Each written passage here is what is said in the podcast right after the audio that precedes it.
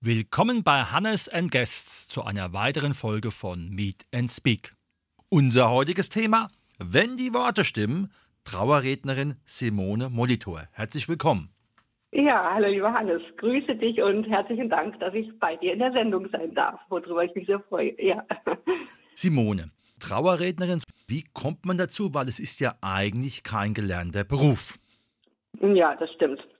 Also es gibt da mit Sicherheit sehr, sehr viele Wege dorthin zu kommen. Ähm, ja gut, mein persönlicher Weg, der sah folgendermaßen aus. Also ich komme aus verschiedensten Berufsgruppen mit den unterschiedlichsten Ausbildungen. Also ich habe Ausdruckstanz gelernt, ich bin Tanztherapeutin, Sozialpädagogin, Werbetexterin und habe in diesen ganz verschiedensten Berufsgruppen auch gearbeitet. Altenheim, Psychiatrie, Werbeagentur und, und, und. Irgendwann, 2002 genau war das, habe ich mich dann selbstständig gemacht, beziehungsweise ein Existenzgründungsseminar besucht, verschiedene Menschen kennengelernt und unter anderem ja, war jemand dabei, der der ein, ein, ein Seminar machen wollte für verwaiste Eltern. So. Und jetzt also ein, ein Gestaltungsseminar, das heißt ein Bildhauerseminar für verwaiste Eltern. Und da tauchte zum ersten Mal auf jeden Fall das Thema Tod auf. Es tauchte irgendwie das Thema Trauerrednerin auf.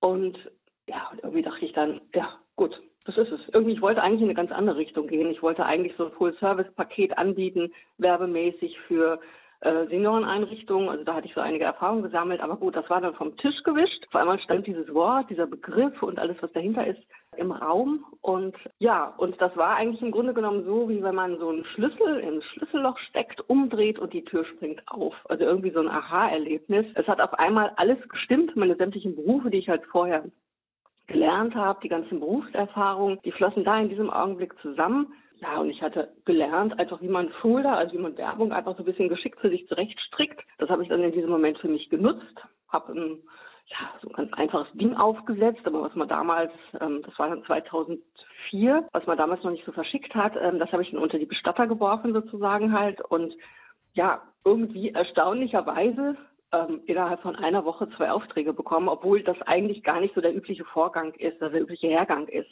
Also in der Regel, wenn Bestatter Neulinge dazu bekommen, ja, sind die einfach erstmal vorsichtig. Ich meine, man weiß ja nicht, wenn man da bekommt.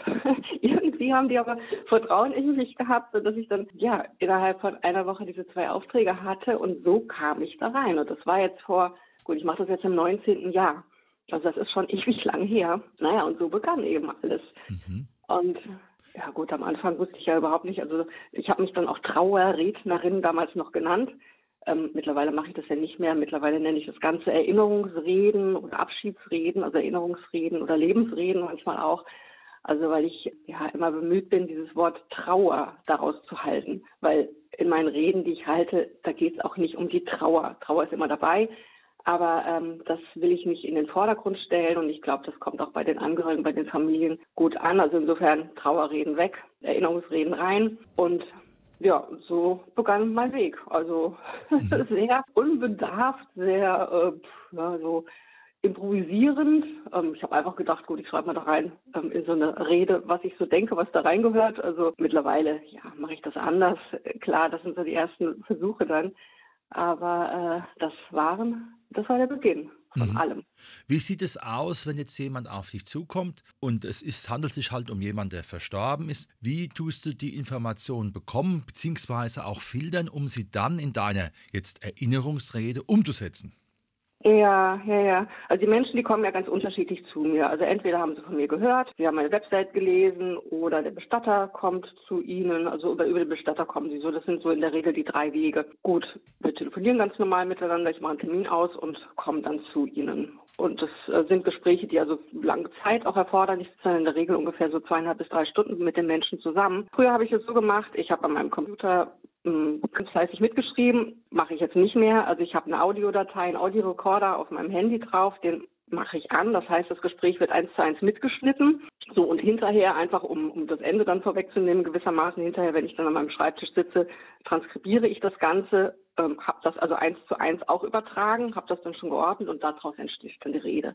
Von dem Inhalt selbst, ähm, ich komme in die unterschiedlichsten Situationen. Manchmal verstirbt ein Mensch ganz normal in Anführungsstrichen, dann wieder steckt, ähm, stecken ganz fürchterliche, tragische Umstände dahinter. Insofern ja, insofern kommt es erstmal darauf an, dass ich, wenn ich komme, ich bin ja fremd für den Menschen oder für die Familie, dass ich die Familie erstmal auffange in irgendeiner Weise. Und eigentlich, also selbst wenn die Umstände noch so schlimm sind, aber eigentlich kommt das Gespräch merkwürdigerweise, muss man vielleicht mal manchmal dazu sagen, relativ schnell auf so ein ganz ähm, normales Niveau. Also ich versuche dann irgendwie, ja, ganz banale Dinge aufzugreifen, das Wetter, äh, die Einrichtung oder sonst irgendwie, um so eine Basis zu schaffen, dass wir uns hinsetzen können. Dann gebe ich den Menschen Zeit, dass sie sich erstmal ähm, sozusagen erleichtern. Das heißt, also ich habe auch, ich, ich habe keine, keinen zeitlichen Rahmen, den ich da benutze. Das heißt, ähm, ja, es wird erstmal darüber geredet, wie, wie es überhaupt zu dem Tod gekommen ist und je nachdem, wie das dann halt aussah im Vorfeld, also ist mehr oder weniger Redebedarf da.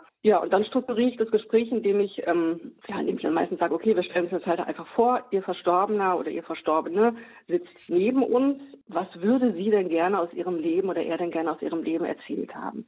So, wie, mit welchen Worten würde, würde er das machen? Wo glänzen die Augen? Wo ist der rote Faden? Wo sind Freuden? Wo sind Hürden? Ähm, Gibt es eine Lebensphilosophie? Wie hat er die ähm, oder wie hat sie die, die, die, die steinigen Passagen des Lebens, sag ich jetzt mal, bewältigt? Worauf war er stolz? Worauf war sie stolz? Also so all diese kleinen Puzzlesteine des Lebens, die man ja in der Regel so gar nicht auf dem Bildschirm hat, die versuchen wir dann so hervorzuholen. Also immer aus dem Augen, also immer aus dem Blickwinkel des Verstorbenen halt heraus betrachtet. Ja, und da versuche ich so in 20er-Jahresschritten so durch das Gespräch hindurchzugehen, funktioniert aber meistens nicht, weil die Menschen also ziemlich schnell so hin und her springen. Ist auch okay, ist ja eh alles auf meiner Audiodatei drauf. Und ähm, ja, und so vergehen dann eigentlich im Grunde genommen so zwei Stunden, zweieinhalb Stunden in 0, nichts. Wobei ich die Erfahrung gemacht habe, dass ähm, naja, dass es so eine Grenze gibt von der Belastbarkeit, sag ich mal. Zwei Stunden sind da schon ähm, einfach so ein Schnitt. Ich merke dann, die Menschen werden ähm, langsamer im Erzählen, äh, die Dinge wiederholen sich oder ich muss mehr Fragen stellen, sage ich mal, um irgendwas herauszubefördern und dann spüre ich, okay, jetzt ist einfach Zeit, Schluss zu machen. Jetzt sind, ist, ist, ist der Mensch halt auch überfordert. Ich meine, es ist ja eine total anstrengende Situation für denjenigen und dann mache ich einfach einen Schnitt. Und das, wie gesagt, ist dann um diese Zeit und ähm, dann wenden wir uns nochmal ja, Gestaltungsmöglichkeiten zu. Beispielsweise, es gibt ja unendlich viele Möglichkeiten, eine ähm, eine persönliche Trauerfeier zu gestalten. Wir sind ja an nichts gebunden. Ich bin keine Kirche, ich bin kein Pfarrer und insofern können wir im Grunde genommen alles machen. Ja, das ist so Mhm. Und äh, ist es dann so, dass die Angehörigen die Trauerrede vorher nochmal lesen oder ist es dann einfach so, dass sie das dann an dem Tag zum allerersten Mal hören? Also ich habe das lange Jahre so gemacht, das zweite, dass sie es an dem Tag zuallererst hören. Dann habe ich aber umgeswitcht und ich mache das ungefähr seit fünf Jahren jetzt anders. Das ist auch eigentlich eine Leistung, die ich ähm, von Kollegen, glaube ich, so nicht kenne oder von allerwenigsten oder gar keinen. Ich weiß jetzt gar nicht genau. Also mittlerweile mache ich es so, die Menschen, die Familien bekommen die Rede zu lesen, vorher immer. Und sie haben dadurch halt auch die Möglichkeit, ähm, darauf Einfluss zu nehmen. Es, meistens ist es so, dass selbst wenn nur ein Wort zu korrigieren ist oder wie auch immer, ähm, dass das gemacht wird. Das ist ein ganz normales Word-Dokument, was ich dann zuschicke. Und die meisten haben ja einen Computer und ähm, wenn das nicht der Fall sein sollte, weil der Mensch älter ist, dann hat er in der Regel zumindest einen Angehörigen, der einen Computer besitzt. Insofern ist das jetzt da kein, kein Thema. Naja, und für die Menschen ist es ja einfach eine totale Sicherheit. Das heißt, also sie wissen, was ich rede, können da ähm, Veränderungen halt vornehmen und insofern ist es also ist es für uns beide sage ich mal so eine Win-Win-Situation. Also ich weiß, wenn ich rede, dann ähm, ist es mit den Menschen abgestimmt. Also wir haben mir dann eher okay dazu gegeben. Das heißt, ich kann mich auch in kein Fettnäpfchen setzen, weil manchmal sind heikle Themen da und ähm, na gut, dann ist es für mich halt auch natürlich eine Absicherung und ich gehe dann mit äh, mit der Sicherheit in die in die in die in die Abschiedsfeier, in die Erinnerungsfeier rein, dass alles mit den Familien abgesprochen ist. Mhm. Und ähm, in der Feier selbst Gut, da improvisiere ich natürlich halt manchmal. Ich meine, ich lese ja nicht oder ich halte die Rede nicht eins zu eins vom Blatt ab in der Regel, also ja, zu 90 Prozent, aber je nachdem, was ist, greife ich Dinge auf oder so weiter, dass die Rede einfach lebendig auch ist. Und ähm, ja, das ist, das ist dann so der Fall. Und ich glaube, das ist, das kommt bei den Angehörigen gut an, obwohl sie ja nicht wissen, dass das eigentlich nicht die Regel ist, dass sie die Rede vorher ausgehändigt bekommen. Mhm. Und, äh, Wie geht man mit der Trauer um, die einem ja quasi gegenübersteht. Wie viel Professionalität und Abstand muss man gewinnen, weil man ja auch selbst Mensch ist? Ja, ja, ja. Hm. Ja, das ist natürlich halt immer wieder ein Thema, also ich glaube, so mit der, wie gesagt, ich mache das jetzt im 19. Jahr und ich glaube, da ist es, in der Anfangszeit sieht das sicherlich anders aus, aber jetzt mit der Zeit muss man, glaube ich, eher darauf achten, dass sich das, das ich sage jetzt mal, das Mitgefühl offen hält. Weil natürlich ist der Tod dann und die Geschichten, die teilweise schlimmen Geschichten sind allgegenwärtig oder das ist mein Berufsbild, gehört ja dazu. Am Anfang war es natürlich so, dass, ähm, ja, dass da eher das Problem oder die Herausforderung war, mich abzugrenzen. So. Da hatte ich so verschiedene Techniken, die man dann halt anwenden kann, also so aus der Psychotherapie. Aber mittlerweile ist eigentlich eher so das Thema, ähm, mich offen zu halten. Und ich glaube, das geht vielen Menschen so, die halt in diesem, in dieser Berufsgruppe arbeiten, um nicht ähm, den, den Tod so alltäglich werden zu lassen. Ich meine, er ist alltäglich, ja, aber der Mensch, der vor mir sitzt, ist es eben nicht. Der Mensch, der vor mir sitzt, hat seine ganz eigene Geschichte, seinem eigenen Drama, mit seinem eigenen Schicksal da drin. Und dass diese, diese Geschichte oder diesen Menschen mit seinen ganzen Gefühlen gilt es so offen zu halten für mich. Und das ist dann eher, also ähm, mich weich zu halten gewissermaßen. Das ist dann die Herausforderung. Also einfach Mensch zu bleiben und nicht, ähm, ja, ich sag mal in Anführungsstrichen abzustumpfen, weil man einfach immer mit diesem Thema konfrontiert wird. So. Wie und in welcher Form kann man dich erreichen, wenn jetzt jemand sagt, das, was die Simone Molitor macht, das ist genau das Richtige, weil die Situation da auch da ist?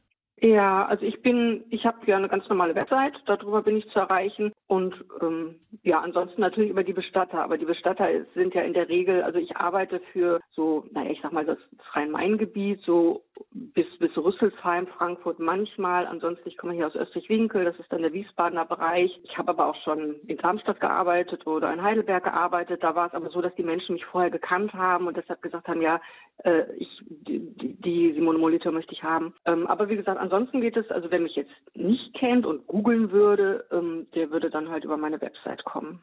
Sehr schön. Das war heute unsere Sendung. Wenn die Worte stimmen, jetzt kann man nicht nur sagen Trauerrednerin, so, wie war dein Begriff? Lebensrednerin? Ja, ich, also eigentlich Erinnerungsreden. Erinnerungsreden, das, das finde ich ganz schön, weil es geht um das Leben, die Erinnerung, genau. Genau, also sozusagen von der Trauerrednerin zur Erinnerungsrednerin, die Simone Molitor. Herzlichen Dank, dass du heute da warst. Ja, herzlichen Dank dir, lieber Hannes. Dankeschön.